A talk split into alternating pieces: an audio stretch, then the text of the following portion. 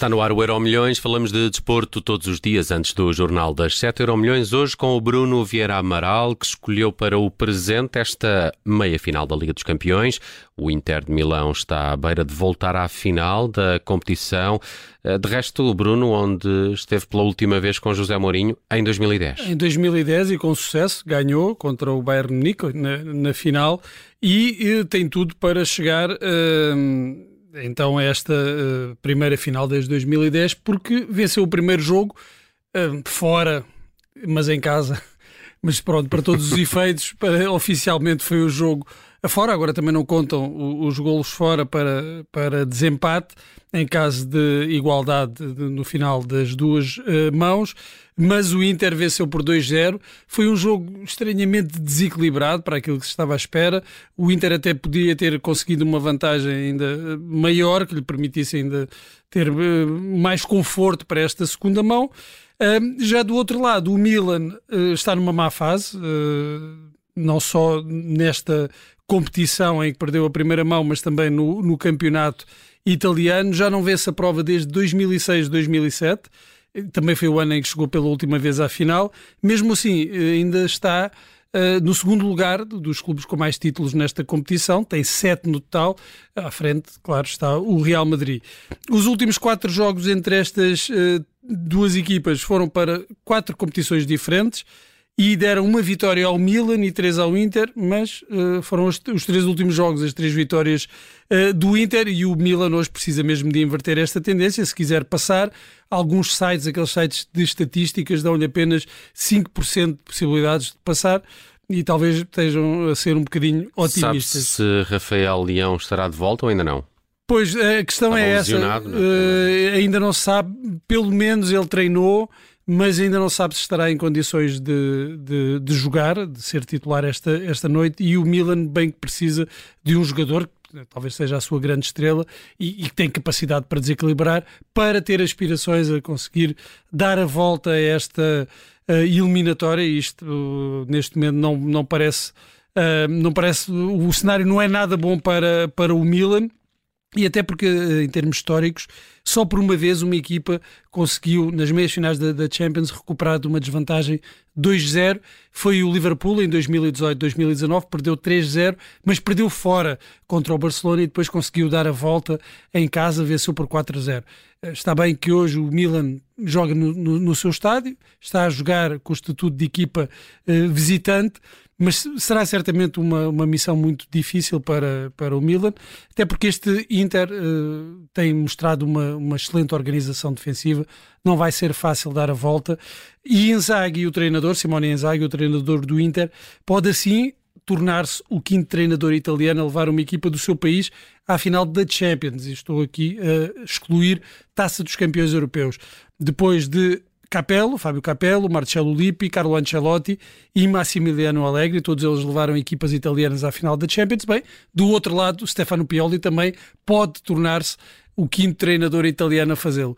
Um, neste momento, parece mais provável que seja Inzaghi a levar uma equipa italiana de novo à final. E temos Rafael Leão no 11, acaba de ser conhecido o 11 do Milan, eh, parece recuperado da sua lesão, vamos está no 11 titular. Vamos Rafael ver em condições. De, assim, vem de uma lesão, não é? Sim, vem de uma lesão, não estará na, na melhor forma, mas mesmo se calhar um Rafael Leão uh, a 50% ainda pode ser útil a esta equipa. A ver, vamos como corre esta partida. É esta noite um Inter ou o AC Milan vão à final da Champions. Há vantagem para o Inter, venceu a primeira mão por 2-0. No futuro do Euro Milhões está Bernardo Silva. Será mesmo que vai para o Paris Saint-Germain? De resto, é o segundo ano em que se fala da saída de Bernardo do Manchester City. Pois parece que estamos aqui uh, num déjà vu. Neste caso, não para o mesmo clube, para o outro ano passado falou-se muito Barcelona. do Barcelona, essencialmente. Desta vez, o clube que é apontado como uh, destino para Bernardo Silva é o Paris Saint-Germain. Foi o jornal francês da equipe que, que o noticiou. Pelo menos há interesse da equipa parisiense em, em, contar com o jogador português. Isto apesar uh, de Bernardo uh, estar bem no, no, no City, é uma das peças essenciais uh, da equipa de Guardiola, muitas vezes elogiado pelo treinador catalão, mas, uh, como estávamos a dizer, mais uma vez, pelo segundo ano consecutivo, parece que está na, na porta de saída. E uh, ele se regressasse, se fosse para o Paris Saint-Germain, regressaria ao campeonato francês, um campeonato que conhece bem, uh, foi campeão uh, com, com o Mónaco de Leonardo Jardim e reencontraria no balneário uh, Kylian Mbappé, que foi seu companheiro também nessa temporada em que foram, em que foram campeões. Há aqui também um outro trunfo da parte do, do Paris Saint-Germain, que é o diretor desportivo, Luís Campos, é português, conhece bem Bernardo Silva. Bernardo Silva também, também o conhece e pode haver aqui talvez a grande motivação de, de Bernardo Silva seja meteorológica, talvez seja de uhum. despedir-se uh, de Manchester e, e, de um clima que não é muito agradável, ir assim para uma cidade uh, com mais uh, glamour. O ano passado era Barcelona, agora é Paris.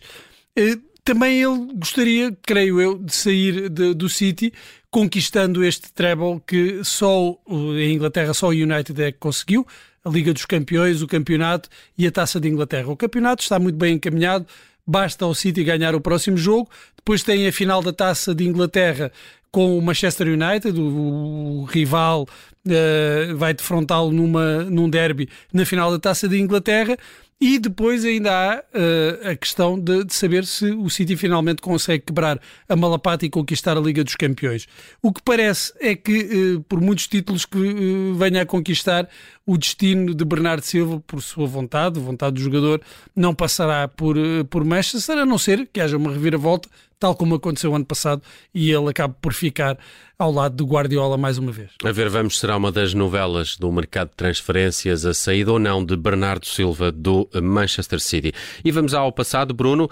Primeira final europeia do Futebol Clube de Porto foi precisamente há 39 anos. Falamos do final da Taça das Taças, um jogo em Basileia contra a Juventus, 2-1, ganhou a equipa italiana, mas foi aí que dizem o Porto iniciou a sua caminhada europeia. Sim, é uma, uma, uma, uma, estrada cheia de conquistas. Esta foi a única final perdida, descontando supertaças, a única final europeia perdida pelo Futebol Clube do Porto.